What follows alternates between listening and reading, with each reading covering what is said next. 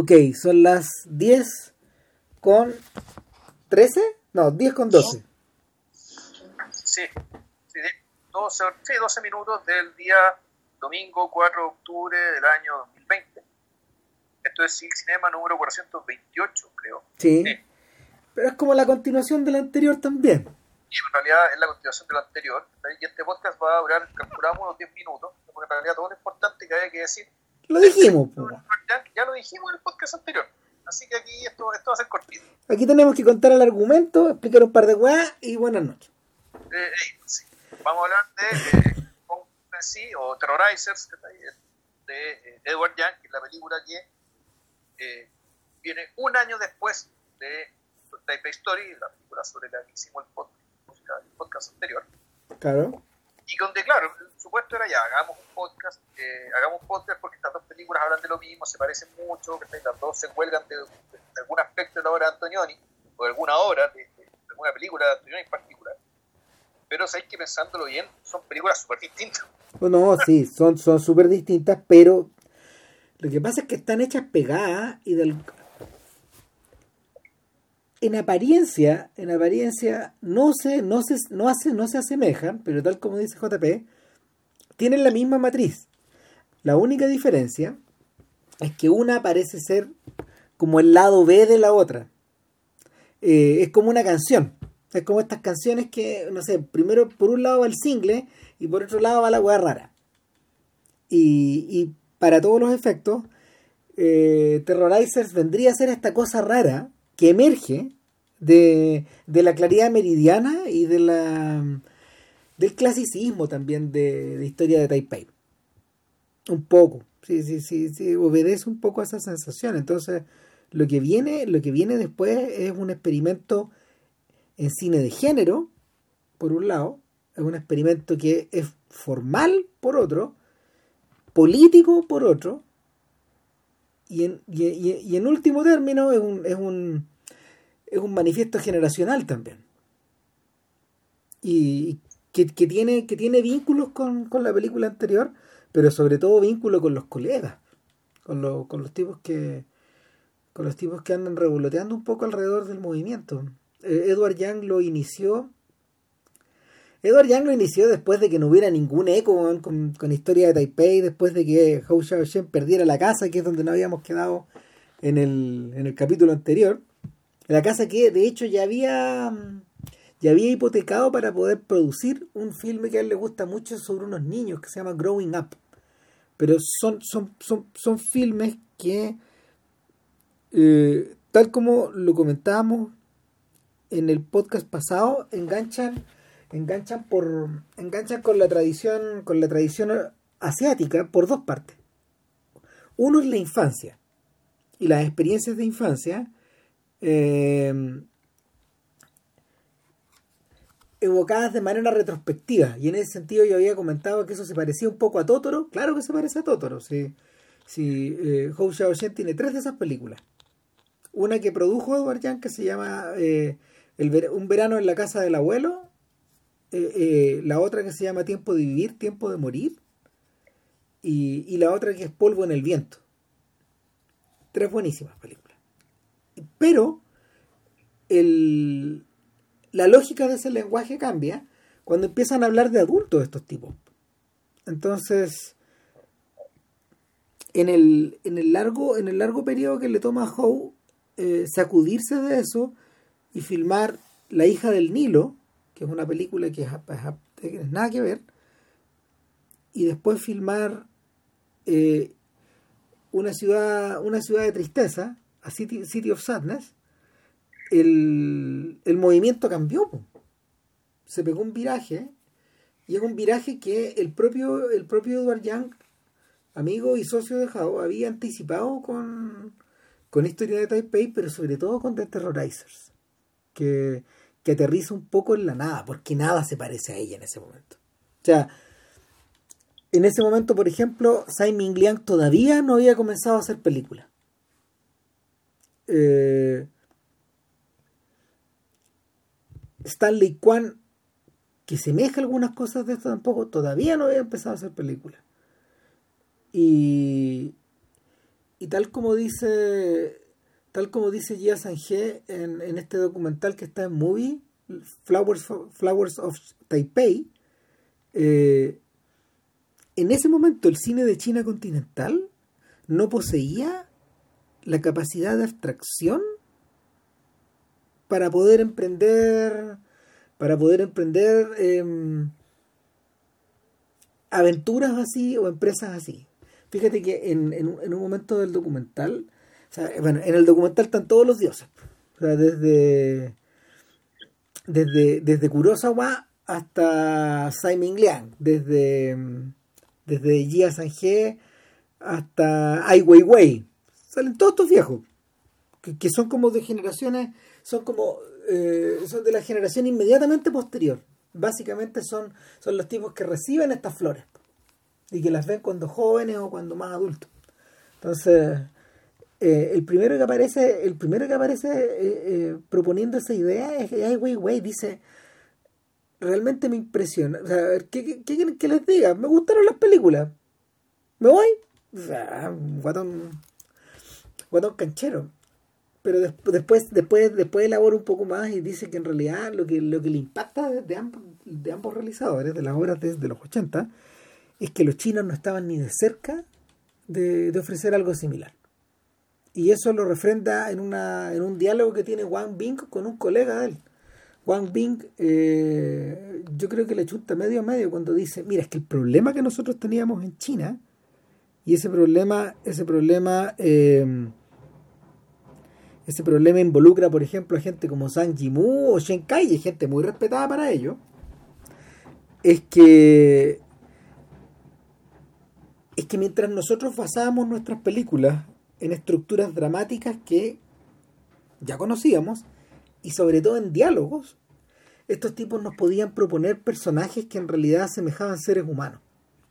Era un cine que no estaba que no estaba que no estaba construido desde, lo, desde una idea comunitaria, sino de una idea individual. Y eso, eso a Wang Bing le parece, le, parece casi un chocante y, revolucionario. Desde el punto de vista de ellos, eh, eso cuando, porque eso se produce cuando Bing está entrando a la U en el fondo. Y eso no existía. Eso no existía en, en, en, el, en el imaginario de ellos y estaban a 10 años de producir las películas, películas similares, pues películas que se parecieran a eso, como Plataforma, por ejemplo. O, o ¿cómo se llama el filme de, de Shanke que nos gusta tanto? Eh, Xiao Claro, el primero, el primero, claro, el Pickpocket. El carterista, Xiao Entonces, eh, esa es la sensación que tiene esta gente, que es un poco contemporánea.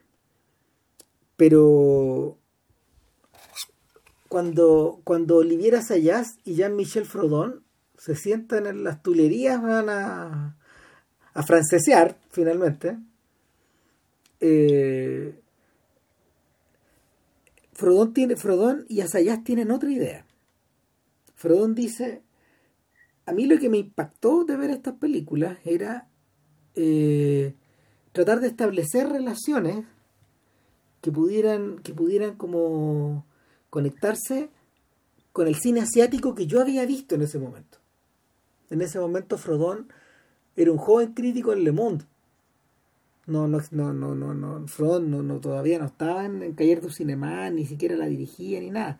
Asayas, por el contrario, pertenecía a la joven guardia encabezada por Serge Tudianá eh, y los tipos que eran los tipos que fueron comisionados a ver estas películas y a Sayas lo que le interesó y lo que lo volvió loco fue el contacto que los taiwaneses tenían con Occidente. La forma de mirar a Occidente y de inspirarse en Occidente. Entonces ahí uno se engancha con Terrorizers. Porque, porque tal como dice Vilches, el, la influencia que tiene Antonioni en esta película es gigantesca. Pero, pero, pero también tiene límites. O sea, es una relectura de Blow Up que todo esto parece ser una película importante en la modernidad, no sé, de la misma forma que de la misma forma que ha llegado a ser El Resplandor, por ejemplo, o de la misma manera que pudo haber llegado a ser The Searchers por otra gente, Blow Up parece que parece que tiene puestas las garras en muchos lados. Entonces, el... una parte de la experiencia de Terrorizers proviene de ahí. Pero la otra, la otra es, el gran signo de interrogación.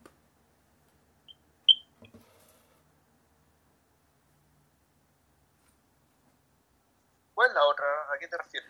O sea, a ver, si yo tuviera que contar la historia de Terrorizers, es la historia, es la historia, eh, y, para poder contarla, para poder contarla puedo elegir dos caminos. Puedo elegir lo que está en pantalla o puedo elegir una reconstrucción en mi cabeza. Entonces, la, reconstrucción en mi cabeza es la historia de un chiquillo, un, un fotógrafo, que está a punto de hacer ya un, fotógrafo eh, de clase alta, que, que anda... que anda como clase baja. Entonces, eso es interesante. O sea, ya como eh, eso te lo, te lo van explicando después, ¿cachai? Pero claro. tipo que anda, que anda por la vida solamente con su cámara, Pero después te explican que en realidad, claro, solamente con su cámara porque en realidad siempre tiene una mansión a la cual volver. Claro, es un poco parecido a lo que le ocurre a David Hemmings, ojo, eh, sí. Hemmings, ¿te acuerdas que al principio de la película él anda, él anda en una industria, sacando fotos, o sea, no, yendo a trabajar, entre comillas, a una industria. Y de, Claro, de obrero y, y, es, una, es, una, es un comentario macabro al, al, mundo de los Angry Young Men, de las películas que seguramente Antonioni había visto de Jack Clayton, de Lindsay Anderson, de mm, Tony Richardson, las películas de, estos jóvenes cineastas de los de los 60 en Gran Bretaña. Entonces, claro, que, estaban ambientadas en buena parte en la, eh, eh, eran, obras de teatro eh, ambientadas en clase baja o media baja, y, que, y que representaban un choque radical con el cine británico puta, más estirado de generaciones anteriores o más rocambulesco. Y, y que venía con manifiesto, venía con todo. Entonces lo que pasa en Blow Up, como lo comentamos en el podcast, dedicado a, a los filmes, a los filmes que Antonioni realizó en, eh, en Inglaterra y en Estados Unidos, eh, Hemmings saca, saca su cámara, ese es, un, ese es, una, esa es una cita de hecho al propio Sergio Larraín, que a, nuestro fotógrafo chileno, saca la cámara de la bolsa en la que andaba trayendo, de la bolsa de, de papel en la que andaba trayendo, se la guarda, la guarda y la mete en su Rolls Royce, y, y, se va por su Rolls Royce por estos callejones y estos barrios bajos donde él, también a bajista, como buena bajista, él tiene su taller. Y, y, su, y su covacha por, por, por, llamarla de alguna manera, y, pero durante el resto de la película está estupendeando todo el rato. Entonces, claro, este chiquillo anda sacando fotos en un barrio, en un barrio que aparentemente es muy peligroso y capta, siente a lo lejos desde, desde la desde el departamento de su novia unas sirenas, baja corriendo, eh, llega al callejón, se están agarrando a balazos y él alcanza a fotografiar a dos tipos que escapan, un hombre y una mujer. Eh, la mujer alcanza a huir eh, después de haber mirado la cámara y, el hombre es capturado por la policía. Eh, sin embargo, a él no le reclaman la cámara, a él lo ven, a él parecen identificarlo como un sujeto que no es de ahí, de hecho. Y lo dejan ir. En algún momento el comisario a cargo de la operación eh, lo echa, eh, pero bueno, también es bonito, eh, es como es bonito este gesto también de que, el, esa toma es una toma atribuida, es decir, el cineasta es el que es expulsado. Sí. De que el, cineasta se pone en el lugar de, este fotógrafo, el cual lo, Paco le dice, ándate de aquí, weón, ándate. Váyase cagando. Claro, eso te lo muestra como si Paco te estuviera echando a ti, o, y también como si estuviera echando al propio Eduard uno podría inferir que, el, al igual que en Gigi, aquí el, el, artista es un personaje, en su condición de artista. En este caso, este artista es un fotógrafo. Claro. Y un fotógrafo que, eh, eh, claro, que él, a diferencia de los pacos, él sí logra capturar a la mujer que escapa, pero la captura su foto. De hecho, se usa la misma palabra. Tú, tú capturas. Bueno, e, ella capturó la imagen esta, de esta chica que le dicen la chica blanca porque es asiática Entonces, este es el segundo personaje de la película. Eh, que, es una. Que, que, al principio tú lo que sabes es que está metida con este grupo de gente que no queda muy claro si son delincuentes o es gente que está arrancando servicio militar. Y por lo tanto está viviendo clandestinamente. Eh, pero, pero claramente estamos en el mundo de, de los desplazados que, que Yang retrata al final de Taipei Story. Exacto. Estamos en ese mundo.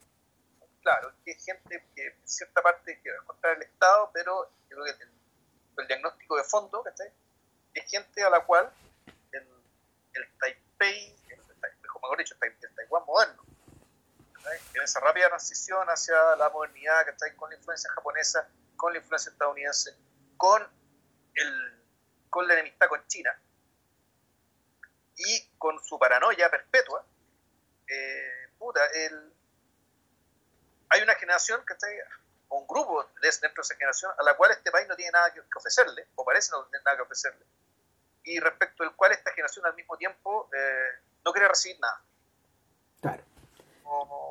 se, están completamente enajenados, digamos, que tanto de lo bueno como de lo malo, sobre todo de lo bueno, de, acuerdo con el retrato que hacen al final de Type Story, estamos hablando de lumpen lumpen, digamos, de gente miserable, lo, rechazan todo, rechazan lo propio, eh, rechazan lo básico, lo mínimo, que son, son, casi, algunos son casi fieras salvajes. Claro, ahora, en, las, en, escenas subsecuentes vamos a volver a ver a esta mujer. Eh, en, en, los subtítulos en inglés se refieren a ellos como de white chick, es decir, la mina blanca. Claro. La... Bueno, hay parte de la historia estadounidense también, porque el, esta parte de la historia con Estados Unidos acá. Ahí se presume que el, hay una parte que también le dedican a la película, que es la madre de esta niña, que se siente a escuchar música, música pop romántica estadounidense. como, como, como, que esta, esta mujer es, eh, podría ser una mujer más o menos adulta, joven, en la época de eh, Summer Day, de la película que viene después. Sí, algo así, algo así. Ahora... Uno, podría interpretarlo también como una mujer que... Eh, eh y en el fondo se metió con un blanco, con un soldado americano. Eh, ellos se refieren como una Eurasian girl, es decir, una mujer de aspecto europeo, una mujer de aspecto occidental, para, para, el, para el taiwanés común y corriente. Claro, y, y, ella utiliza, ella utiliza, a ver, en las escenas subsecuentes esta mujer está, eh, ella sufre un accidente en la caída, cuando se arranca, se está arrancando los pagos. Va cojeando por la calle y se desmaya. Corte, en algún momento la vemos en un hospital, corte, ella se escapa del hospital y vuelve a la casa donde le espera una madre, que es la que acaba de describir JP, que es una mujer que en el fondo hace lo posible por tenerla encerrada. De hecho, em, de hecho, la vigila, cada vez que está despierta está encima de ella vigilando, le tiene, le tiene el teléfono con candado, sabe que anda en malos pasos no sabe cuán, en cuán malos pasos en realidad, y eh, eventualmente esta mujer escapa y vuelve a las andadas con el grupo de sujetos. ¿Qué es lo que hacen estas personas? Esto lo vamos a ver más adelante, lo explico de esta manera porque cada historia está entrelazada con la otra, pero, pero mejor explicarlas lineal. Eh, lo que hace ella es que en los centros comerciales levanta sujetos, eh, levanta sujetos precisamente del tipo que, que que ella y sus amigos o su grupo o su grupo de asaltantes considera, no sé, entre, entre ofensivos entre, entre ofensivo y entre fácil, eh, son sujetos que andan en busca de mujeres, digamos, los lleva a una pieza de hotel y, y cuando el acto sexual debiera empezar a ocurrir, eh, tocan en la puerta y, es el hombre que, que o, o, el hombre, el hombre que la acompaña entra, porque lo, lo ha dejado sin llave y se produce el asalto y a veces, no sé, a veces, a, veces el asesinato también, porque ella anda con un cuchillo en la, en la pantorrilla y los otros tipos también andan armados. O sea, ese, ese, es el... Ese es, una calaña de, esta mujer. Claro, y ese, y ese es el medio de vida que ella tiene, junto con estos tipos. Entonces, pues, resulta que tenemos, eh, ella tiene, claro, es muy atractiva por el hecho de ser efectivamente, de ser euroasiática, digamos, para estándar, para, estándar eh, taiwanés es una, mujer muy atractiva. Y efectivamente, para, el, para nuestro muchacho fotógrafo, ella se convierte en una especie de obsesión. Claro. Pero eh, de eso hablemos después, porque ahora viene la segunda historia. Claro, que la historia del matrimonio. Claro. Hay un matrimonio compuesto por un médico, un médico investigador aparentemente, más que un médico tratante. Y, Trabajan como en un laboratorio, claro. y, un, y, una, y una novelista. Claro. El, el, la historia, la historia tiene dos patas. La que tiene que ver con el médico y la que tiene que ver con la novelista. Esos son los otros dos. Cada personaje tiene peso propio. Ahora, Claro. una cosa que llama la atención respecto del espacio en que habitan es que, bueno, ya lo conversamos en Taipei Story. Taipei Story parte del supuesto de que eh, la moneda de Taipei, en el fondo está llena de cubos vacíos. ¿ya? Y por lo tanto, el espacio, eh, el espacio que habita, el espacio que está disponible para que viva la gente de esa ciudad, son cubos vacíos que los van llenando, digamos, con lo que ellos son o con lo que ellos tienen, con cosas distintivos. Entonces, claro, los espacios son súper característicos. Por ejemplo, lo- la pandilla de, de prófugos, digamos, que, se- que se agarran a abrazos con los pagos cuando empieza la película. puta, eh, efectivamente, su cubo vacío está prácticamente vacío. Tienen lo mínimo para la subsistencia. La casa de la mamá de esta, de esta chiquilla Luper, digamos, pareciera ser un lugar que es un lugar que te habla un poco de, de, de una época pasada. Eh, pero una época pasada recientemente, es como que se hubiera quedado pegado en los años 50. Esa es la impresión que te queda, digamos. El, el departamento de la chica, al revés, es básicamente un, el mundo de la cultura. Está lleno de póster de películas, que hay muchos libros, que hay bien lectores, entonces, el, ya. eh, y sin embargo, interesante, el departamento de este, este matrimonio bien burgués es un matrimonio que te remite a la decoración tradicional, Sí. porque en, creo que en alguna parte, en la traducción de, de los subtítulos no te lo dice, pero leyendo sobre la película, aparentemente el médico es un mainlander, eh, él viene de la China continental. Pero ahí- pero lo interesante es que la, la disposición a ocupar estos cubos vacíos, con aquello que supuestamente es genuino y tradicional propio de tu identidad, es una elección de clase. Y está dispuesto de una manera tal que está lleno de madera, que algo que parece tradicional, pero que tú lo lees inmediatamente como una, forma de expresar tu, tu estatus. Tu pertenencia a, a, a una burguesía relativamente pudiente. Ujú. Ahora, eh, la historia de ellos, la historia de ellos está dividida en dos. Eh, una es la historia de él, y la historia de él transcurre entre el laboratorio y la casa. Y en el laboratorio hay como una intriga, hay una intriga como de teleserie un poco. El administrador del hospital se murió, hay que escoger, hay que, hay que escoger un sucesor, hay posibles candidatos, en principio hay dos, que es nuestro protagonista. ¿Cómo se llama el tipo? No me acuerdo, weón. A ver, déjame cachar para que no nos perdamos. El doctor, weón. Bueno, el doctor. Está el doctor y el otro doctor. Había otro doctor que supuestamente era amigo suyo. Claro, y este weón, como ve, como ve la amenaza de. Él necesita, él, él necesita este ascenso, entonces se caga a su amigo. Y va y habla, habla mal del amigo delante del jefe. Claro. Exactamente, lo vende, lo hace cagar. Y, y aparentemente eh, eso lo deja en buena posición para poder convertirse en el sucesor final. Y eh, para poder convertirse en jefe de los distintos sujetos que están ahí, incluyendo al jefe del laboratorio, que es un tipo que parece que es bastante calificado. Que, que, que es un tipo que en realidad está metido todo el rato en su pega, nomás. No. Ese, el, el, el doctor se llama Lee. Para que no, no nos olvidemos. El doctor Lee.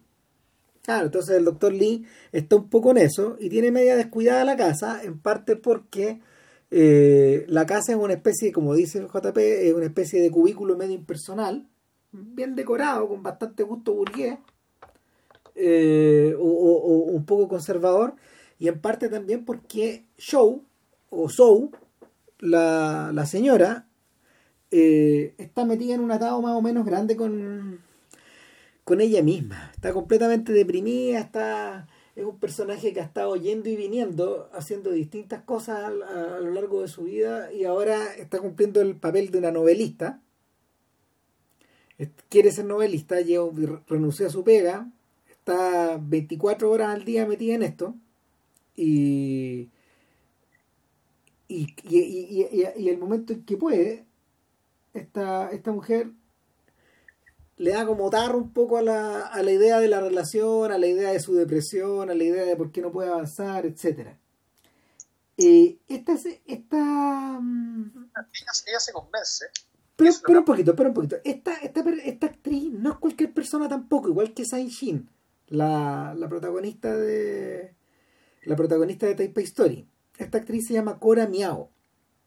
Y es una es una hongkonesa, no es taiwanesa. ¿ya? Ese es un buen detalle. Eh, ella, ella, ella en realidad es muy, muy, muy conocida en el cine de Taiwán.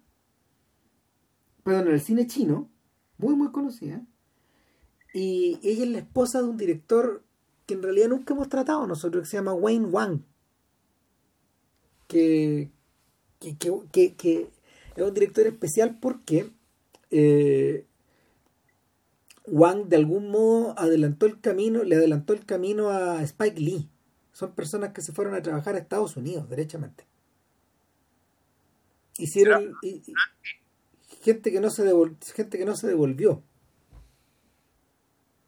Claro, y y, y, y- y es un poco es un poco el otro lado de la generación de Edward Young. Gente que gente que se, se, se- mundializó. O sea, Wang lo hizo intensamente en los 80 con unas películas New Wave que fueron bien recibi- recibidas. La más famosa de todas es Dim Sum. Y, y bueno, y, y, y, de Ang Lee, ¿para qué decir? Él, él es el, él es probablemente el realizador asiático más conocido en el mundo. Claro, pero en su condición de gringo. Entonces, claro, pues, en su condición de, en su condición de gringo, a pesar de que él reiteradamente ha regresado a hacer películas eh, en chino también. Y, y, y Ang Lee sí que es taiwanés, po. Ang Lee es taiwanés. Entonces, eh, es, decir eso nomás. Entonces, el... Pero volvamos, volvamos al personaje de Chow, a la novelista. No, claro, el personaje aparentemente de a poco se empieza a eh, se empieza a convencer y esto es algo que en realidad no sabemos si es verdad o no, pero a ella le funcionó. Y básicamente su bloqueo creativo se debe a su matrimonio. Y no es que tenga un mal matrimonio, que el marido sea un bruto, nada, sino que el hecho de estar casada y de vivir como mujer casada, en el fondo le está bloqueando, le está cerrando la ventana. La ventana es la, cual puede mirar el mundo y escribir sobre él. Entonces, el, eh, básicamente su proyecto es un proyecto de, de, de de emancipación respecto de, del matrimonio, digamos, no tanto respecto del matrimonio con esa persona, porque el problema no es exactamente, esa, no no es exactamente su marido doctor, sino que es el hecho de estar casada, de vivir con- como casada y de comportarse como mujer casada.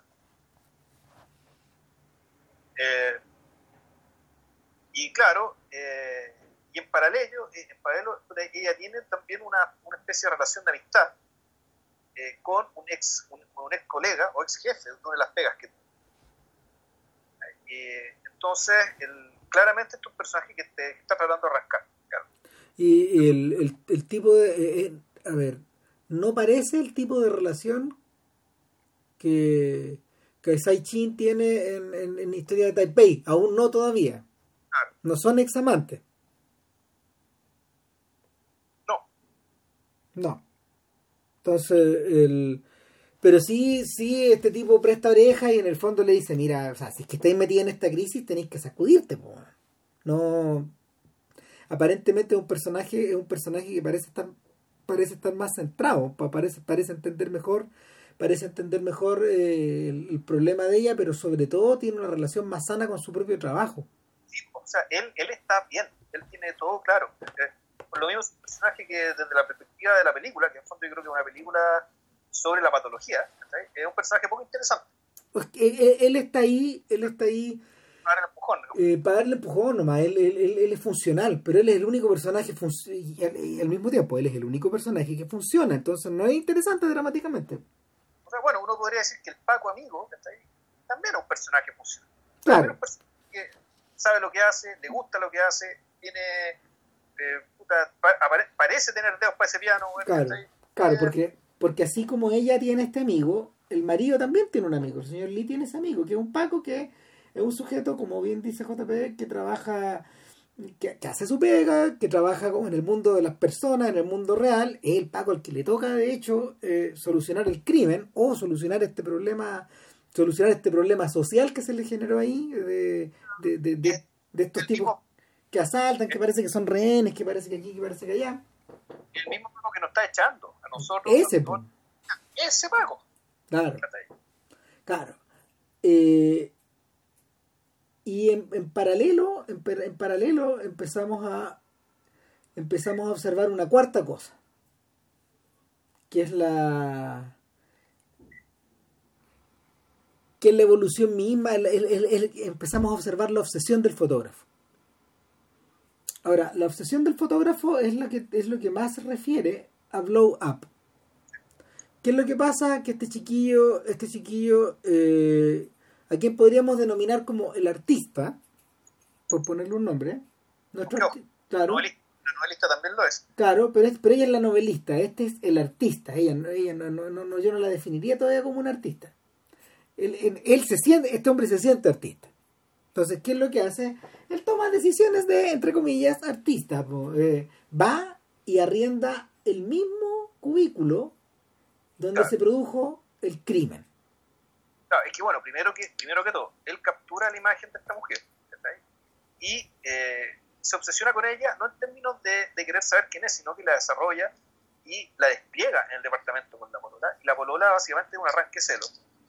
Le rompe todo. Y todo en una escena muda, Con, con música de fondo, en cabalgada, digamos, De la música que escuchaba la señora, la mamá de nuestra mujer Lumpen, de, de, la, de la chica euroasiática, eh, la música empieza a correr y en vez, y en vez de mostrar a estas mujeres soñando con, con, esa música romántica, lo que vemos en la tremenda escena de celo que le hace la porola del artista. Y con escena muda, el artista se tiene que... Claro, ya vamos, ya vamos, a hablar de cómo el tipo maneja el montaje, porque es esencial trabajo, pero, pero, pero, pero al hablarlo encima de esto otro se nos monta, así que eso queda anotado por un rato más no más, que no se nos olvide. Eh, y claro, entonces el... Se tiene que ir, como. economía, el loco se va y empieza a peregrinar por la ciudad y de repente va a parar al lugar donde, donde yo está donde, donde, en cuyas afueras él sacó las fotos. Y termina arrendando el lugar. Entonces, eh, entonces esto lo convierte el, el, lugar entero en un cuarto oscuro. Y, y ahí es muy bonito, pero eh, respecto de que básicamente el, e, este cuarto oscuro es una especie de santuario de su propia cabeza, de una cabeza que además está llena de la imagen de esta mujer. Y esto es artista. Claro. Digámoslo. Ya, ya vamos a explicar de qué forma y cómo, porque también tiene que ver con lo anterior. Entonces, hay un momento, hay un momento de la historia donde esta mujer, esta mujer que se nos escapa, esta mujer evocada, finalmente se encuentra con el artista, con el fotógrafo. Eh, sí, pero es que hay. pero antes pasa otra cosa. En una de sus muchas pitanzas, estando encerrada en la casa de su mamá y a punta de aburrimiento, ella llama a una casa cualquiera. y resulta que es la casa de nuestro doctor. Y en vez de contestar el doctor, la que contesta. Es la dueña de casa, la escritora. Claro, es la escritora, pues, tratando de escribir, qué sé yo. Y esta mujer le dice: eh, su esposo tiene un amante. Y ese amante vive en el departamento tanto, tanto, tanto, tanto. Entonces, esta mujer va, toca la puerta, y, el, la dirección de departamento que dio es el departamento donde yo les coda, digamos, donde, donde se agarró a balazo y este chiquillo arrendó, arrendó el lugar. Entonces esta mujer toca el timbre, le abre la puerta a este fotógrafo, él la mira extrañado, ella la mira decepcionada, en parte, más bien decepcionada y extrañada también, y se va. Entonces, este, este, esta piraza, esta broma fortuita, hecha de parte de alguien que eh, a los ojos de Edward Young es lumpen. Eh, gente que eh, eh, ella, ella, la verdad, ella era terrorizer en rigor. si, si como si quiere decir terrorizer o algo parecido, el personaje al cual se aplica, digamos, el calificativo es ella. Un poco lleva, lleva el caos consigo, genera caos. Entonces, sucede que eh, esto, esto es importante porque eh, a partir de esta pitanza se genera puta, y aquí viene otra, otra, otro, elemento, digamos, que puta, que en su época fue calificado muy de posmoderno y qué sé yo, que, es lo, que el hecho de que en fondo la película es consciente de una obra que se escribe a sí misma. Claro. Pero, pero, pero, no nos enredemos todavía, ya vamos a hablar de eso. Dejémoslo ahí todavía. No, no, no, Dejémoslo ahí todavía. Es que es necesario dejarlo ahí todavía porque, porque preferible, preferible describirlo todo más clarito hasta antes de meternos en la otra weá. Lo, que, lo, otro que pasa es que eh, la, la, decepción de, la decepción de la escritora, de la novelista, llega a tal punto que ya no, no, hay comunicación posible con este sujeto que eh, trata de hablarle en la noche. Y, en un momento ya dice, en un momento ya este, este gallo vuelve y ya no está. Se fue.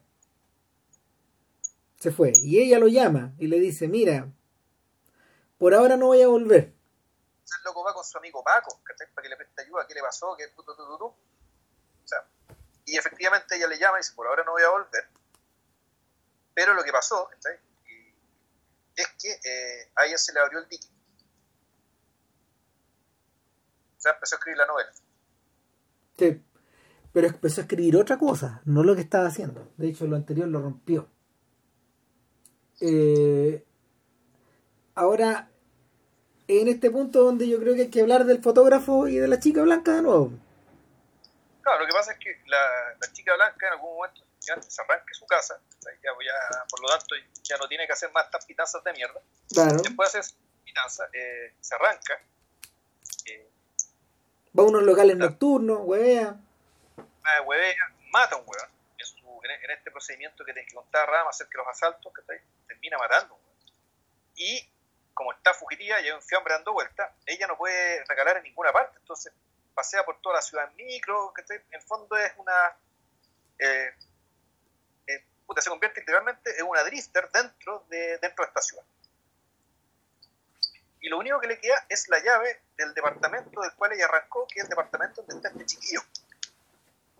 Y este chiquillo, como buen artista, no cambió la chapa, no cambió ni una weá. Entonces. Ella entra y llega y entra. Claro.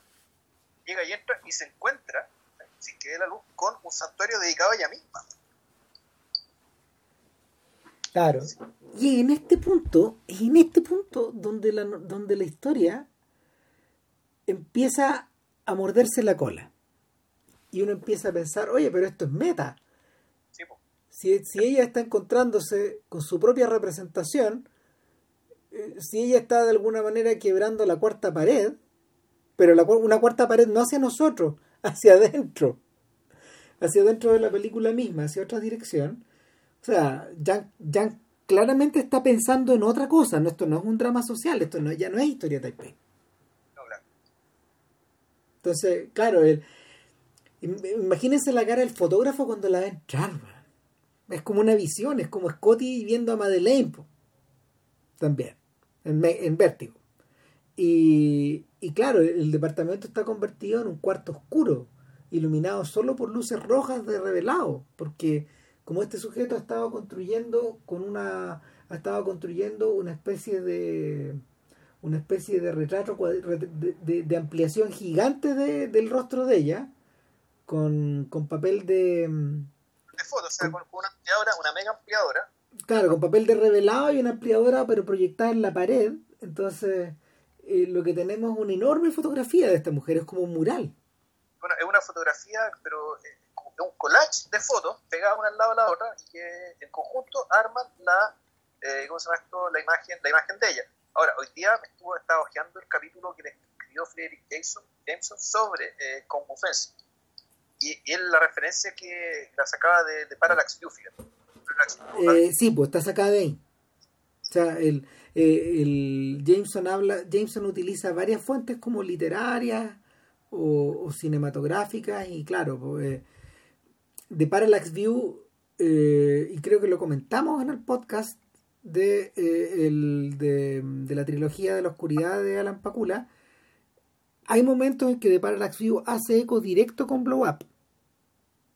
Sobre todo en la, sobre todo en, la instancia de, alguien que está descubriendo em, alguien que alguien que es el protagonista que es el periodista encarnado por Warren Beatty que está descubriendo algo que está oculto pero a la vista algo que está a la vista de todos y que contiene algo oculto en, el caso de Parallax View es una intriga política que está enredada que la película misma que la película misma no alcanza a explicarla bien pero es un poco lo mismo porque porque finalmente la referencia es a la referencia es a un código para el cual solo una persona tiene la llave.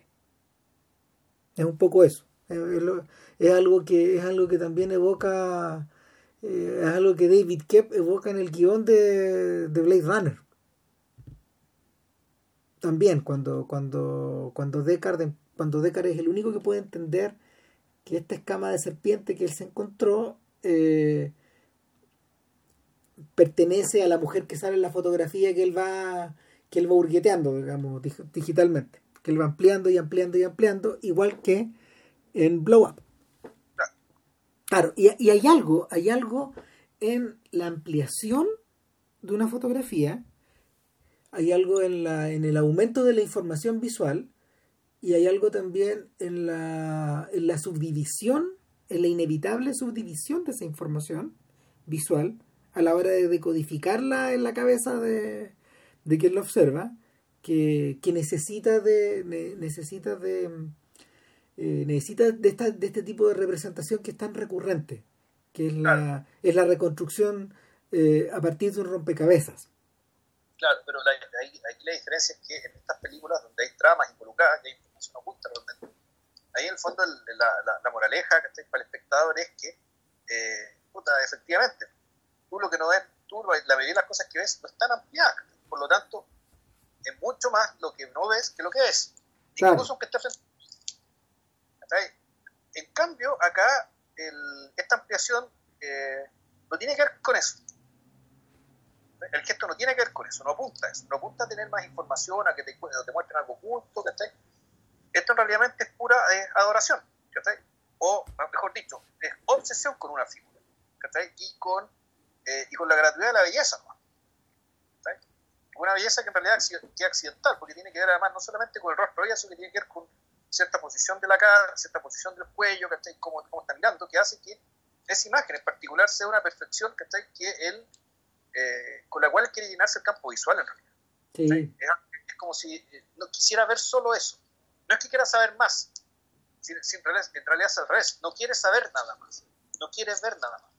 Es que, es que, es que al final redunda en eso, po. Sí, lo que, lo que vuelve loco a. Lo que vuelve loco un poco a mm, al fotógrafo de Blow Up es que al final, cuando, cuando terminas de ampliar la fotografía completa, al final, cuando terminas de ampliar la fotografía completa, cuando, cuando finalmente este va al parque y encuentra el cadáver, loco, el cadáver del loco que se murió, vamos, eh, la realidad se desfonda. ¿Cachai? La realidad se desfonda, Juan, y este bueno no, ya no. Eh, pareciera, pareciera ser que, eh, pareciera ser que la, relación de uso que él tiene con su, con su arte se agota. Y ahí, ahí es donde empieza hacia adentro la, la búsqueda hacia adentro. Tenéis que, para poder entender, tenéis que acortar el campo visual no tenéis que ampliarlo hacia el infinito. Pareciera ser eso, ¿no?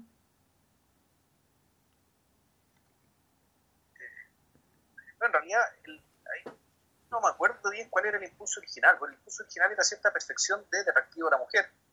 Había cierta curiosidad respecto de, bueno, ¿qué está pasando aquí? En fondo, el, el que es muy propio del artista, también de los escritores, esto de, sí. el, el, Wonder que está ahí, el, de que veían a alguien en un bar le observaban las manos, le observaban la ropa, le observaban la edad, le observaban los rasgos y empezaban a adivinar e inventar una historia.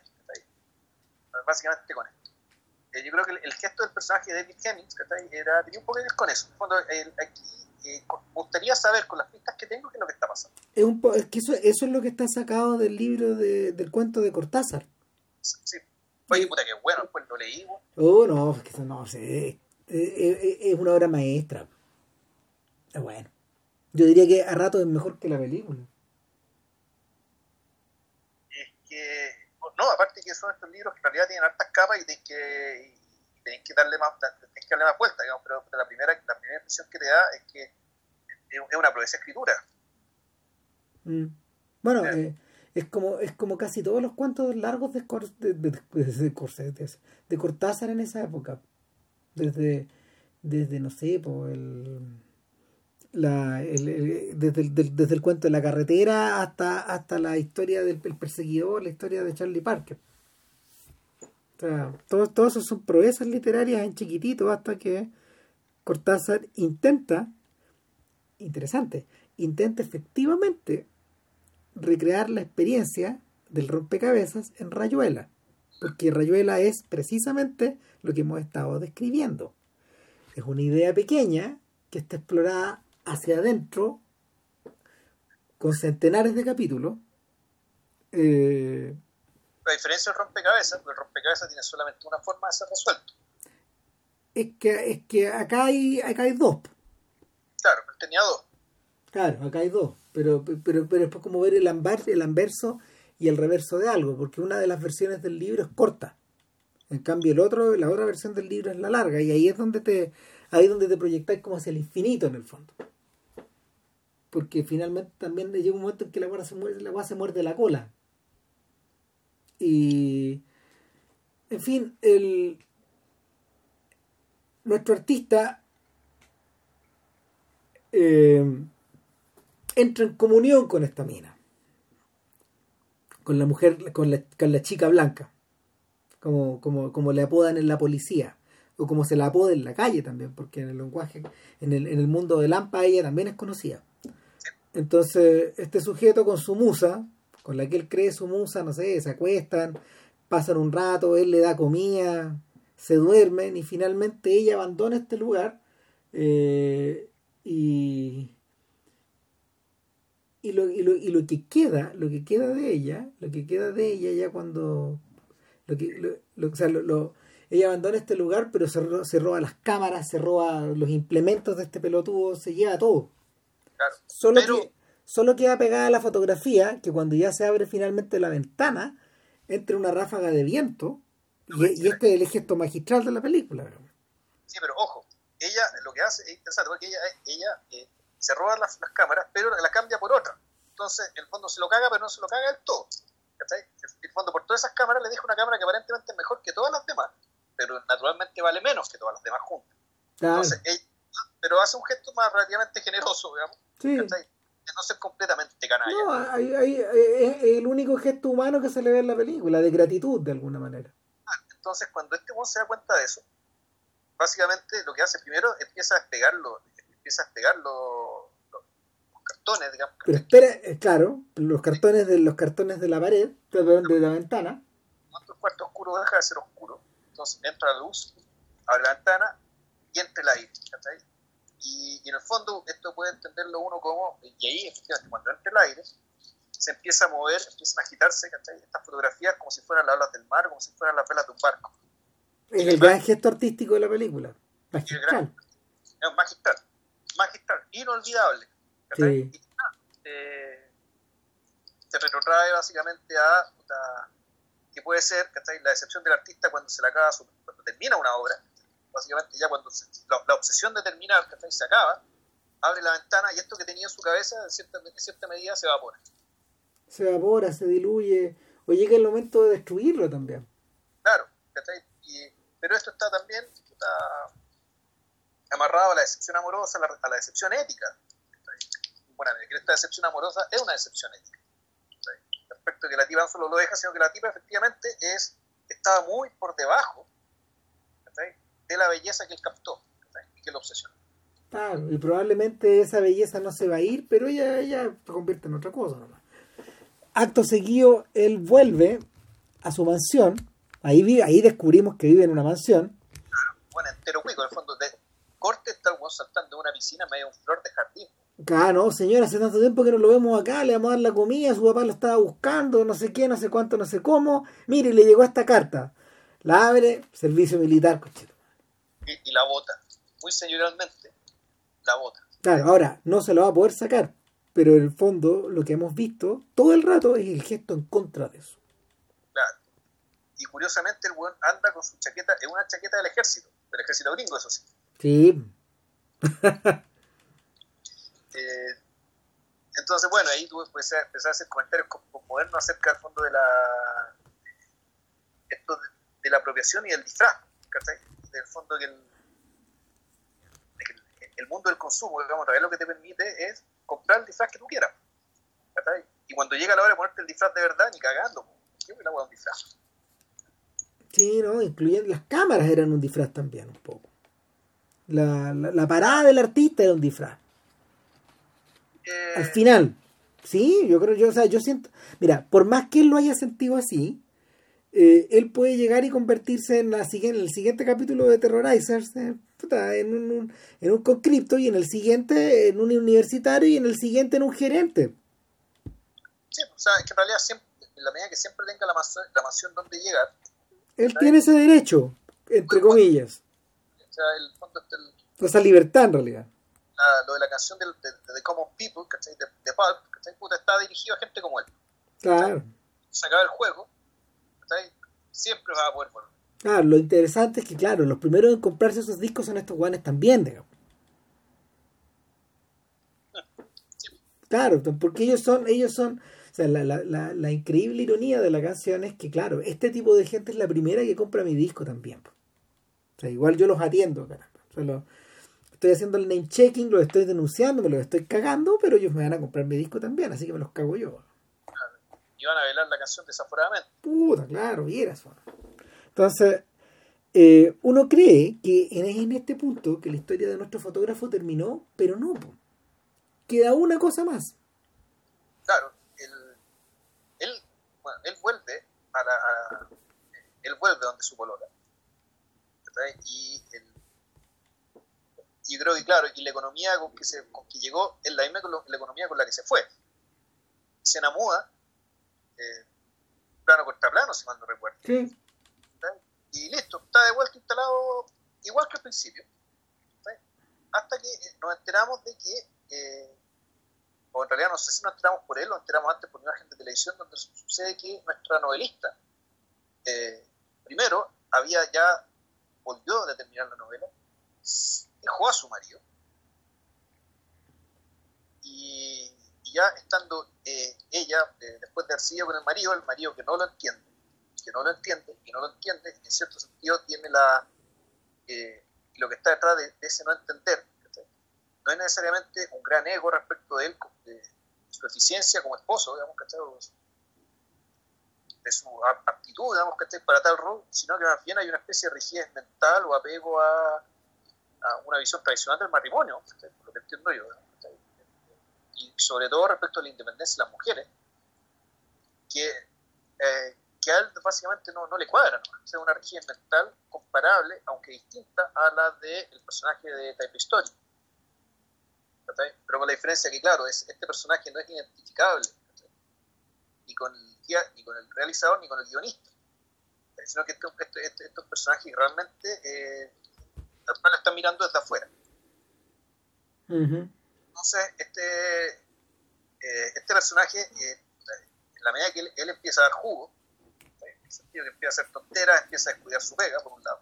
Ella, en cambio, ya separada, y habiendo terminado su novela. Eh, ah, precisamente arrancándose. Empieza a trabajar en la oficina de este gallo, de su amigo. Y, y un, un, un- un rol un rol como administrativo que, que le deja tranquila su cabeza. Y yo no, si yo ya no soy novelista. No, si eso quedó atrás. Chao, yo estoy en esto ahora. O sea, ella terminó la novela. La, man- Eh. la mandó, la mandó a un concurso, se desentendió el asunto, en su cabeza dejó de ser escritora en la práctica, en la cabeza de ella también abrió la ventana, también entró el viento y también se agitaron las páginas de su novela. Eh, pero claro, ella ya pasó otra cosa, o eso creía ella. Y resulta que, habiendo terminado la novela, básicamente para no dejar las cosas por terminar, resulta que estando en la pega, con este cristiano, con su ex jefe, eh, puta, le dicen que ganó la novela, su novela ganó el primer premio, es como si hubiera ganado, no sé, por el concurso, algunos los concursos que se hacen acá. Claro, ahora, en vez de escribir, en vez de escribir esa historia autobiográfica en la que estaba pensando todo el rato, lo que hizo fue huir hacia la ficción y escribió la historia de un crimen. Escribió la historia de un crimen. Pero a partir, pero a partir también de eh, lo que ella veía o leía de lo que era su matrimonio. También. Claro. Oh. Entonces, cuando, cuando este tipo ve que, cuando, cuando nuestro fotógrafo ve que la mujer gana el premio y lee la noticia y lee el argumento del, de la historia, él dice, pero si yo conozco a esta mujer. Y, claro, y, el, y efectivamente contando su novela es lo que pasó cuando ella fue al departamento donde estaba yo. Exactamente. Es lo que yo, en las fotos que yo saqué, lo que yo presencié. ¿Cómo sabe ella ¿Qué es lo que yo presencié? Bueno, y este es el punto donde los diversos críticos que a lo largo de los años han escrito sobre de, de Terrorizer, donde dicen, no, si lo que pasa es que en el, eh, eh, eh, la, hebra, la hebra de la ficción en The Terrorizer se escribe para los dos lados. Es una historia que se está contando a sí misma. Lo que hemos visto anteriormente es la novela de nuestra escritora. con, ciertas distancias, pero a, eso, a eso, a eso alude en el fondo. A eso alude en el fondo la, la, los diversos bucles que la historia tiene. Ahora, ¿dónde está la conexión con Antonioni?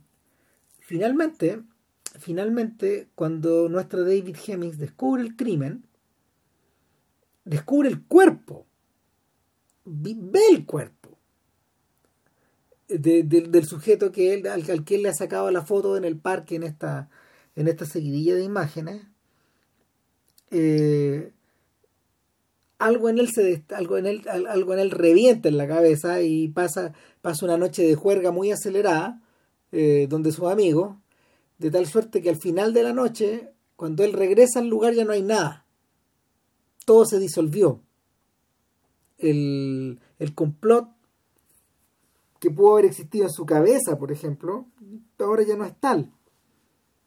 Y la historia misma empieza a desfondarse y empiezan a desaparecer las cosas a su alrededor hasta que se desaparece el mismo.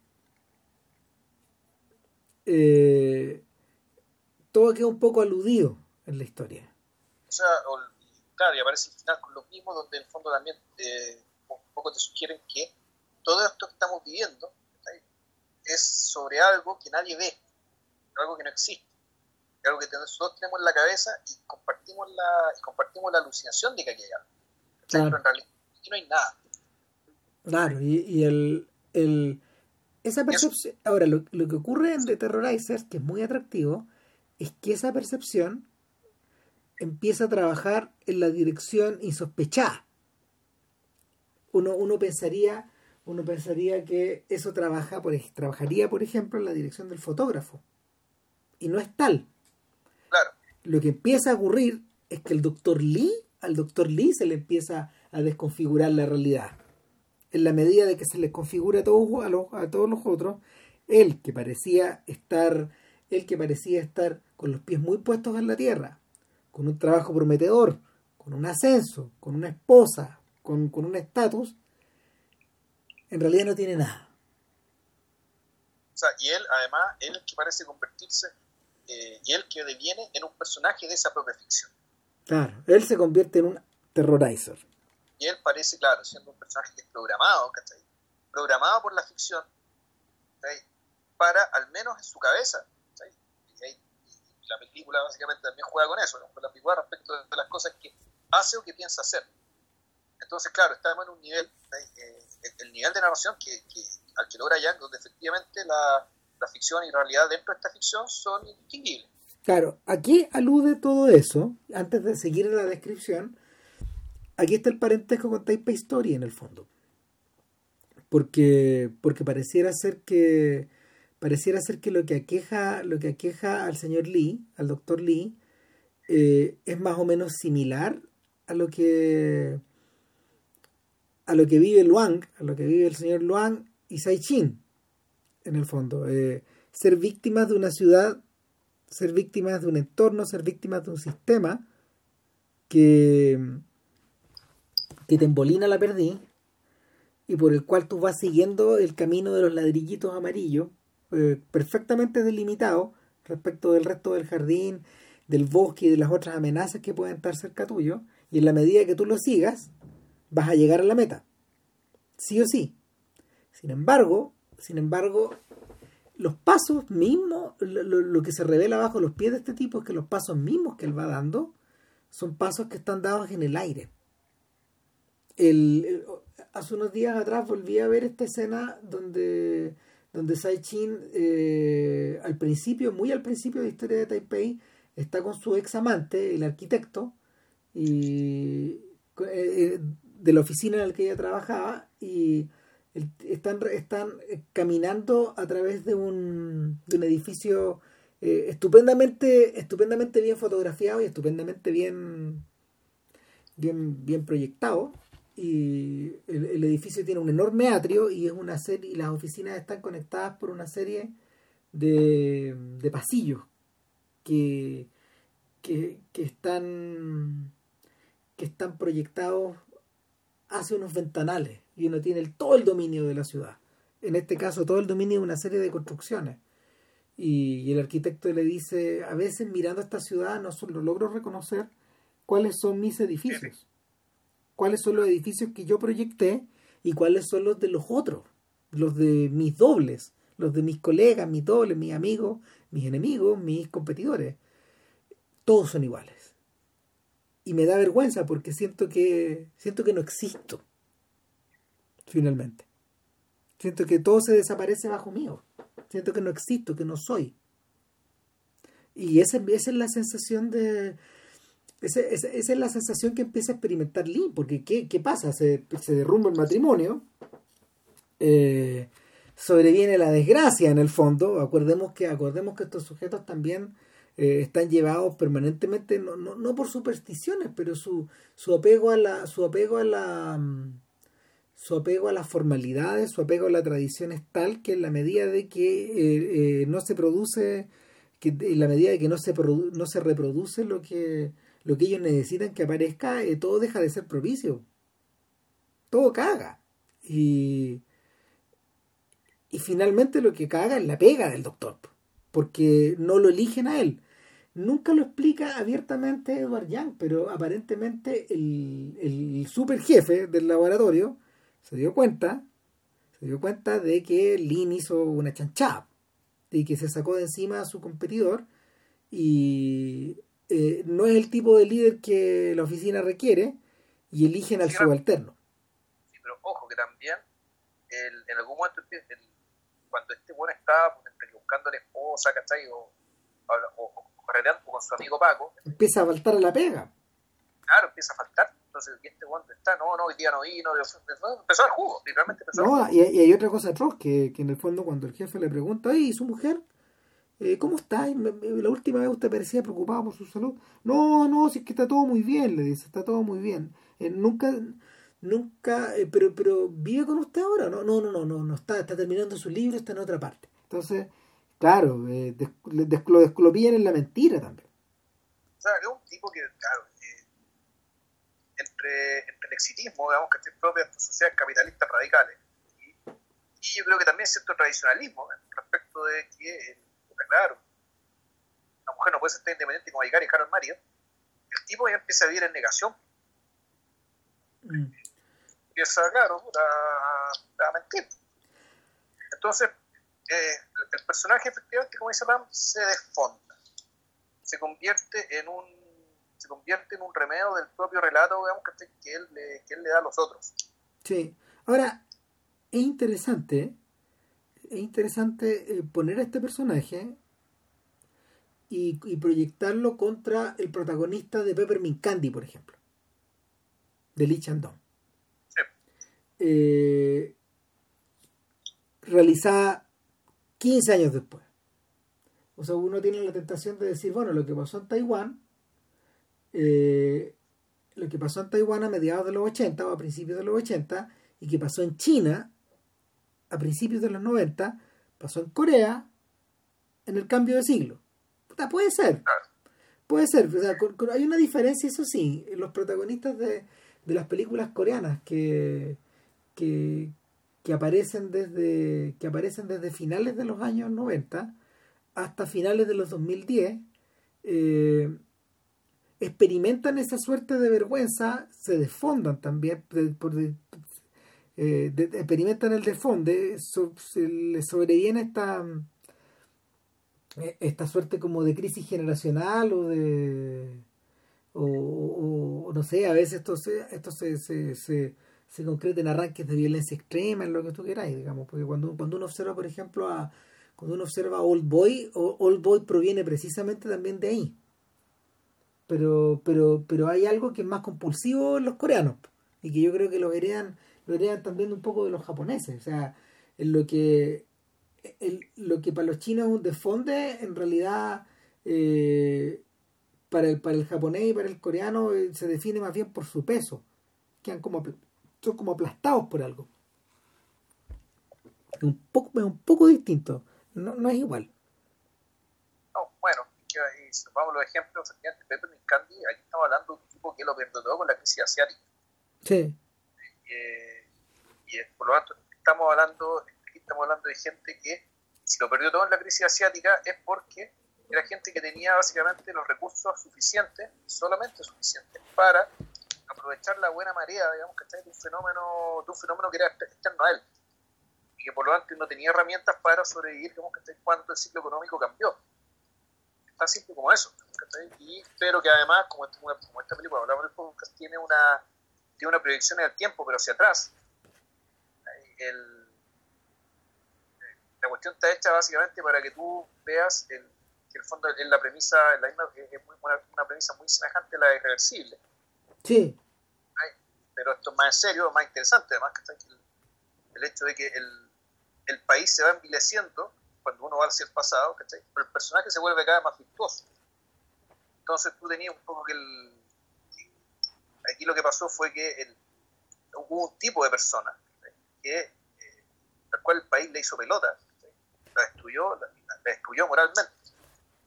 Y, eh, que al mismo tiempo son esas personas ¿cachai? las que no, no, no, tenían un país en el cual vivir ¿cachai? cuando la misma Corea se convirtió en otra cosa. En algo, y algo bastante mejor que lo que era antes. esa es la, es, la lectura que yo hago de lo que, de lo que te muestra esa película. Claro. Que está en el podcast también. Dedicado a. A las primeras películas de, de Lee Chandon. Sería bueno que hiciéramos las segundas películas de Lee Chandon, pero bueno. Es que sabes que de las, de las tres, de las tres últimas, yo creo que la única de podcast es Poetry. Mm. Sí, es verdad. Pero igual hay que pasar por las otras, pero bueno. Y todo, pero Poetry es la obra mayor. Y creo que, eh, que, es la mejor de todas, de hecho, creo. Ahora, eh, volviendo, el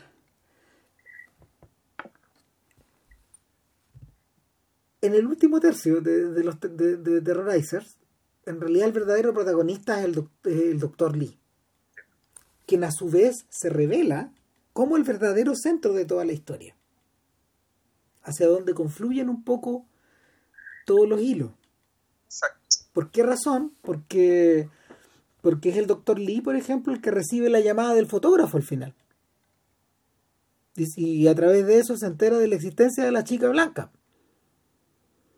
causante de toda su desgracia.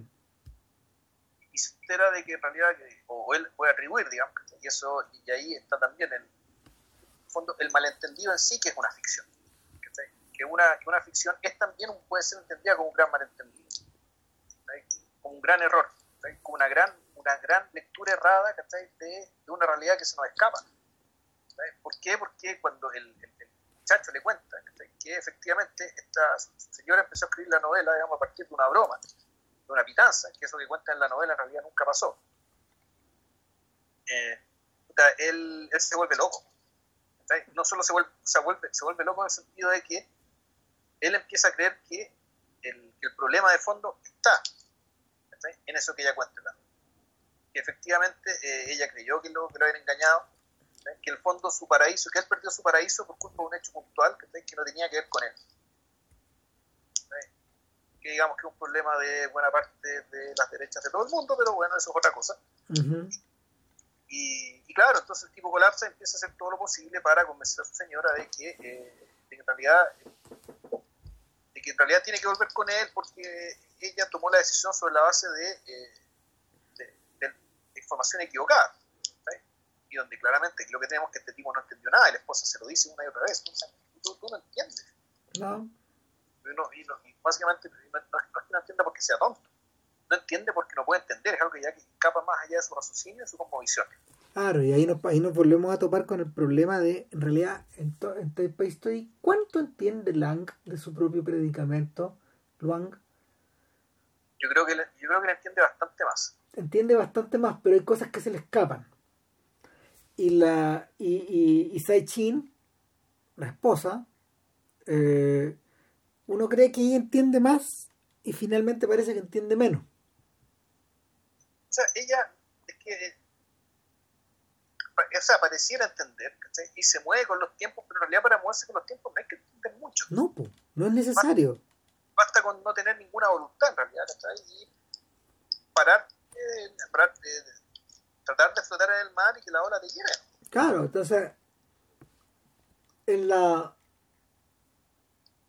en las idas y en las vueltas de Terrorizers, ¿qué es lo que ocurre? Lo que ocurre es que el doctor Lee nada menos quiere corregir el problema, corregir el problema de base. ¿Y eso qué implica? Puta. implica. Implica ir y echárselos a todos. O sea, empieza, claro, matar a su jefe. O sea, él se junta con su, con su amigo Paco, comen, se curan, qué sé yo, y, en la madrugada se despierta y ve que su amigo Paco tiene la pistola ahí colgando, junto con el resto de su ropa. Entonces agarra la pistola y empieza a la masacre dinero se echa al jefe, ya, al que decidió, al jefe jefe, al que decidió no nombrar. Después va al departamento de, de, su esposa, ¿cachai? Y... No, va a, la, va a la oficina. ¿Ya? No, primero, antes, antes ha ido perdón, antes ha ido a la oficina y antes ha agredido físicamente a la mujer, a su mujer, a su ex mujer, y se ha trenzado en una pelea, en un conato de pelea con el con el arquitecto. Y de ahí se va a tomar con el amigo Paco. Faltaba que explicáramos eso. Que, que, que la cosa ya revirtió a las manos. Bueno, claro, bueno, ya lo perdimos. ¿sabes? Y ya en, su, en, su, cena con su amigo Paco, ya no lo trata como un amigo porque no le dice la verdad. Sino que le miente, también le miente. Como si fuera otro hueón más. Y claro, y en eso, ya en la enajenación total, supuestamente agarra la pistola, va a matar jefe, va, mata al amante, al, al nuevo, al nuevo pololo de la esposa, no se atreve a matar a la esposa. Sale arrancando y eh, empieza a buscar a la chica blanca para matarla también. Y como se sabe toda la trama, de toda la historia, en el fondo lo que hace es replica las condiciones de los otros asaltos. La chica blanca estaba metida para él estar metido ahí y tener una buena excusa para matarla. Eh, entonces, claro, todo esto con un gran ritmo. Eh, y cuando se, supuestamente se ha producido el gran, cuando los pacos lo están siguiendo a él, llegaron a la pieza del hotel, él está dentro con la chica blanca para matarla, están los pacos afuera, se arma el pandemonio, corte, balazo, y resulta que en realidad todo eso, todo eso fue otra novela más que se escribió este hombre en su cabeza. O, puede ser incluso que en realidad es lo que se imaginó a raíz de lo que leyó en la novela de su esposa este tipo no hizo nada de eso, sino que simplemente se suicidó en la casa de su amigo Paco. Ahora, en la ida y en la vuelta, eh, yo siento que. Yo siento que. Mm, en este bucle final, Edward Young arruga un poco. No me gusta mucho el gesto. A mí, no, lo personal no me gusta mucho el gesto. encuentro que. Yo encuentro que la película ha sido demasiado elegante a la hora de a la hora de, de disponer todos los ingredientes para poder resolverlo de esa forma. ¿A qué voy? la apertura de The Terrorizers tiene una tiene un diseño sinfónico es impresionante todos los temas de la película todos los protagonistas están imbricados con un montaje que no es lineal que pareciera ser simultáneo pero parece que tampoco lo es que pareciera que ocurre en el plano de la realidad y en el plano de la ficción, en el plano de la mujer que está escribiendo y en el, plano de los tipos que estamos viendo, tal como ella los está creando. Entonces, hay imágenes, una de, una, de una de las cosas que más extraña del inicio de la película es la manera en que eh, está ejecutado el crimen, o está ejecutada la escena de asedio. El, el sonido el sonido directo está descalzado con lo que estamos viendo en pantalla. Hay escenas que no tienen sonido. Hay escenas que tienen sonido que no corresponden. El sonido de las balas, de hecho, está, eh, está editado de tal manera que es tan filudo que te hiere las orejas. No, son las balas, no son las balas falsas de las películas, se parecen a las balas, a las balas de la vida real. Eh, desde una ventana sale un brazo con una pistola, por ejemplo. O vemos como en una habitación que aparentemente está, en un departamento que aparentemente está vacío, eh, es acribillado por las balas, pero escuchamos gente que está gritando adentro. ¿Dónde están? Eh, la, la, la, reacción misma del fotógrafo, de hecho, está captada y está editada, montada compaginada de una manera, de una manera completamente completamente anti antisecuencial. Eh, hay algo de hecho que recuerda un poco a la forma en que Einstein, por ejemplo, planteaba la escena de la huelga en la, en la huelga. Gente corriendo, gente reuniéndose, gente mirando, gente esperando, gente yendo, gente viniendo, etcétera y eh, vemos un cuerpo que está, eh, que, está, que está derrumbado en el piso. Impresionante. De lejos, filmado con teleobjetivo, aplanado. Eh, es como si es como si el cuerpo y el piso fueran la misma cosa vemos un sujeto que está descolgándose de la pared digamos cayendo cayendo de la cayendo al suelo seguido por la chica blanca escuchamos el obturar de la, el obturar de la máquina fotográfica. Eh, de hecho, esa escena que está, está, está, está, está realizada de esa manera tan sofisticada, vuelve a, esa, esa, sensación vuelve a reproducirse cuando estamos escuchando Smoke Gets, Smoke Gets in Your Eyes de, The Platters. En esta breve secuencia donde eh, la polola del fotógrafo lo echa y él eh, simplemente se va mientras la canción va terminando. Lo hemos visto frente a ella, corte, ella se da vuelta y luego él no está allá. Solo está, solo está eh, el ventanal, la, las cortinas mecidas por el viento y luego vemos en otro corte que él se está alejando en la distancia. No vimos bajarlo, no vimos bajar la escalera, no lo vimos tomar sus cosas, no lo vimos, no lo, no lo vimos cerrar la puerta, no vimos nada el tiempo está entre comprimido y expandido. Entonces, el, final de The Terrorizers está ejecutado un poco así, pero como es tan esclavo de, lo, del, del, determinismo del Dr. Lee, eh, arruga un poco.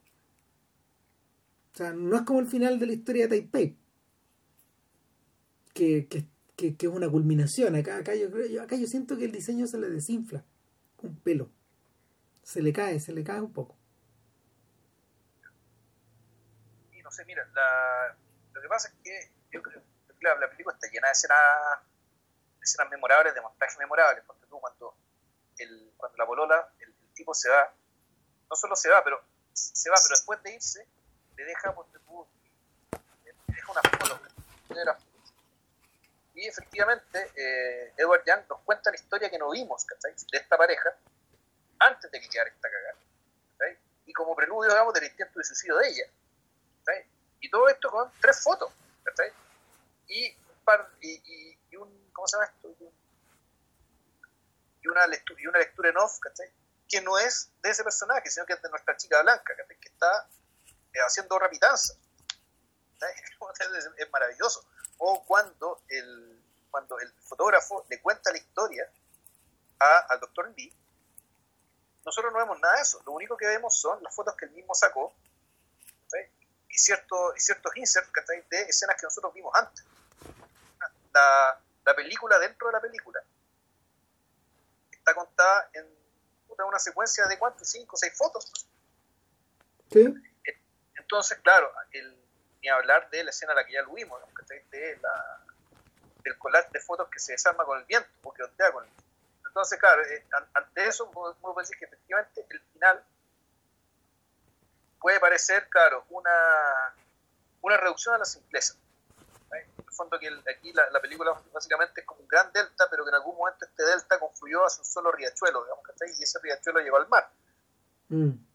Pero, pero bueno, fue la forma de encontrar de cerrarlo, digamos, que en la medida de que, el, de que sí, el terrorizer al final terminaba siendo el doctor la película tenía que morir con él. Y, tenía que morir también con la ficción que él había creado en su cabeza. A partir de todo esto que había pasado.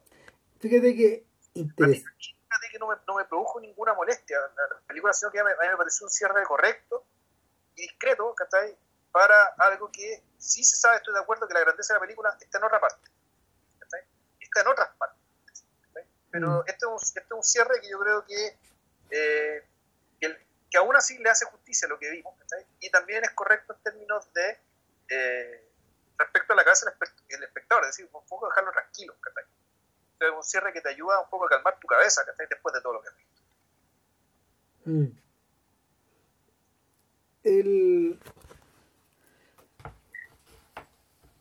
el gatillo original de esta historia es que una chiquilla en una audición una chiquilla que tiene el mismo aspecto de esta chica euroasiática, le contó a Barjan que para entretenerse mientras su mamá la recluía en la casa, en las peleas, ella hacía estas pitanzas. Ella hacía estas pitanzas, de la misma manera que aparecen en la película. Soy la, soy la amante de su marido. Y le cortaron. Y, o sea, Yang le dijo, Oye, pero con algo, con algo tan ridículo como esto, pero al mismo tiempo con algo tan tremendo como esto, puedes matar a alguien. ¿Cómo se te ocurre? Y en ese punto, donde, eh, y lo, lo, comenta en una, en una de las entrevistas que le hizo a propósito de, de la gente que, que empezó a ver sus películas después del tremendo éxito de Gigi eh, él explica que lo que había tenido en la cabeza como por 15 o 20 años hizo clic. Este tipo de cosas que, de las que hemos estado discutiendo incesantemente. Y, y por lo mismo no resistió la tentación de llegar y hacer la película muy rápido. Dice que es la película más veloz que hizo en su vida con la que, la que se armó más fácil, la que, la que con mayor, con mayor, con mayor destreza pudo armar la producción, todo ese tipo de cosas. Okay. Y, y nada, llega, la película llega en un momento en que el cine taiwanés está eh,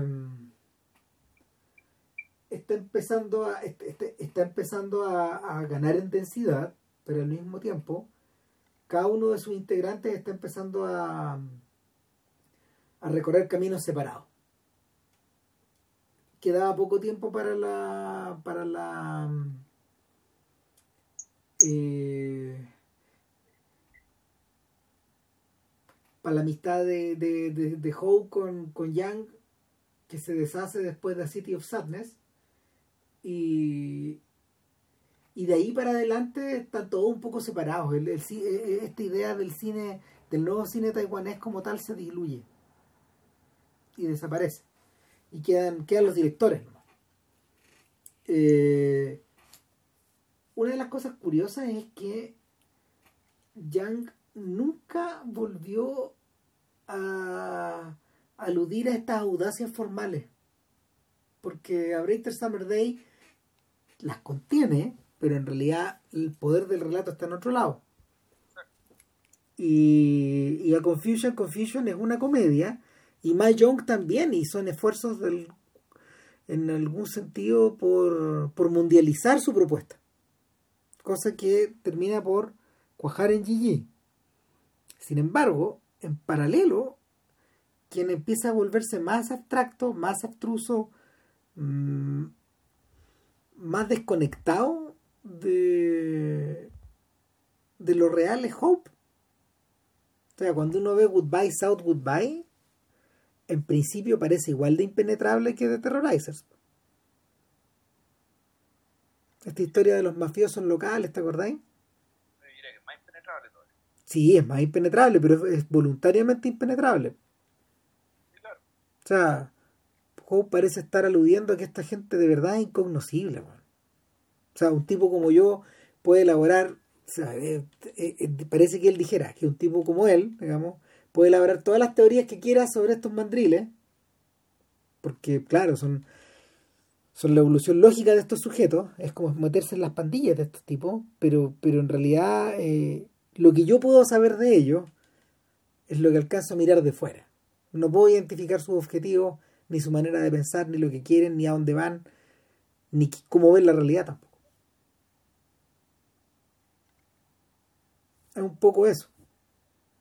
No es casualidad tampoco, es interesante que, que, que Goodbye South Goodbye haya sido realizada poquito tiempo después de Miller's Crossing de los hermanos Cohen. que, ta que, también, que también tiene esa impenetrabilidad. Mucho menor, claro, pero también está eso. Entonces, nada, ¿falta algo, no? No, yo creo que no. Parece que lo logramos, man. Podcast corto, ¿no es cierto? Sí, una hora veintisiete. No, si no anduvimos tan mal. Acércate más al micrófono, así. Oye, ¿y después? Puta, no habíamos quedado que íbamos a hacer Joe Dante, weón. Ah, ¿verdad? ¿Pudiste verla o no? O sea, vi Gremlins 2 y ahí tengo a la espera la... Small Soldiers. Ah, bueno, Joe Dante, pues. O sea, en principio iríamos con... Lo que pasa esto fue a partir de una, una mini fiesta que hicimos aquí en la familia, weón. Claro, una tradición de los... De la, tradición aquí. La mini fiesta consiste en juntarse a comer, ¿cachai? Y como excusa para juntarse a comer es ver una película mientras comemos. Claro. Entonces, esto es para Juanito principalmente, un niño de, de 11 años ya recién cumplido, entonces, puta, algunos clásicos de clásicos, no tan clásicos que de, Y que me está empezando a ver películas con personas también. Claro. Entonces, la otra vez teníamos Gremlins, y bueno, y ahí se nos, se, se rompió el sofá, así que puta, quedó la cagada, pero pues terminamos de ver la película Gremlins. Y, y dije, ¿sabes qué? Esta weá yo creo que tiene material para podcast. Sí. Y Ram me dijo, ya, ok, pero abramos el foco, abramos el foco, entonces damos, agreguemos Gremlins 2 y Small Soldiers. Películas que yo Gremlins 2 sí la había visto, de hecho me acordaba más de ella que la primera. Yeah. Pero de pero claro, o sea, de, de, de aspecto más bien puntual. Gremlins 2 es un carnaval. Claro, es, es, un carnaval y es una y, y claro, es una exacerbación del género paródico. A diferencia de la 1, y eso yo creo que es lo que vamos a argumentar respecto a porque en realidad eh, la 1 es la más, es más canónica que la 2. Sí, sin duda. Y Ram me dijo, bueno, y Small Soldiers, ¿cachai? Vela, ¿cachai? Pues también está relacionado con esto. Así que todavía no la veo, pero cuando la vea, eh, ya estaré en condiciones de grabar el próximo podcast que va a ser sobre Joe Dante, que es el director de esas tres películas. Claro, que lo que pasa es que Small Soldiers inyecta, inyecta el bichito político que tiene Dante adentro que, que, la, que, la, que la otra eh, está algo presente, un poco, pero... pero, pero... Velas de nuevo, velas de nuevo, están completamente presentes. Sí, que no de manera tan manifiesta, o sea, está de manera manifiesta, sí. pero también lateral. No. O sea, pero, pero, pero claro, pero en este es descarado. Ya. No, en este es descarado. O sea, lo que pasa es que bueno, nos estamos, nos estamos adelantando a la weá, digamos, además yo estoy operando de, estoy operando de memoria, pero lo que empieza a ocurrir en esas películas es que eh, el neoconservadurismo empieza a entrar, pero por todos los costados.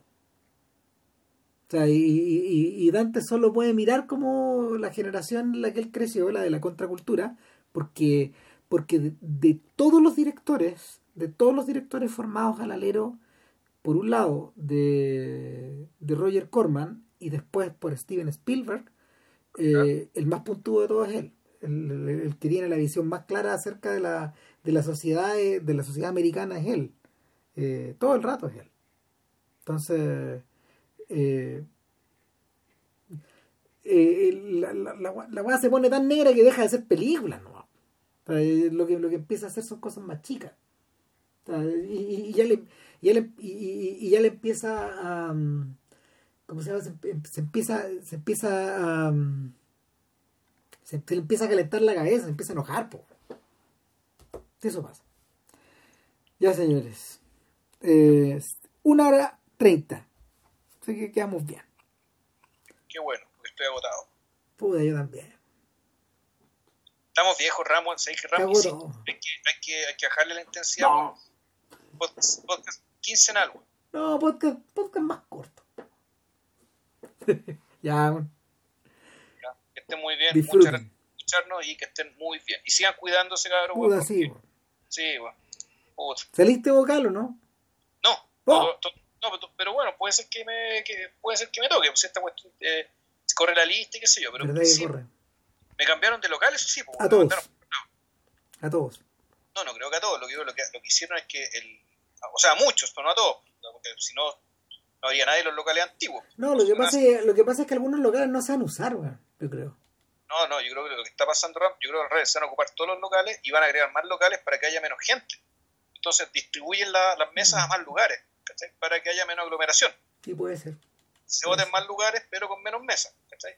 Mm. De hecho, cuando yo estaba en el St. George, me mandaron, que es un lugar grande, entonces, todas las últimas mesas de ahí las mandaron a un colegio chico que queda en Alonso Córdoba con, con Vitacura. Ya.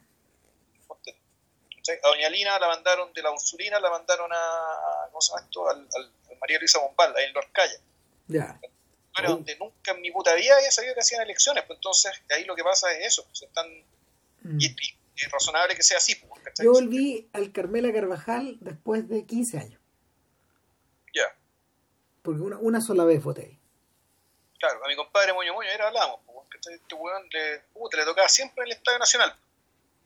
¿Cachai? Donde se era el lugar, el lugar, el lugar de votación más grande de Chile. Sí. Entonces, también lo mandaron por otro lado. Oh. Están descomprimiendo, o sea, no descomprimiendo de gente, están descomprimiendo de mesa. Bueno, pues ya no estamos saliendo del tema, así que. Nos vemos, señores. Nos vemos, que estén muy bien. chao. chao.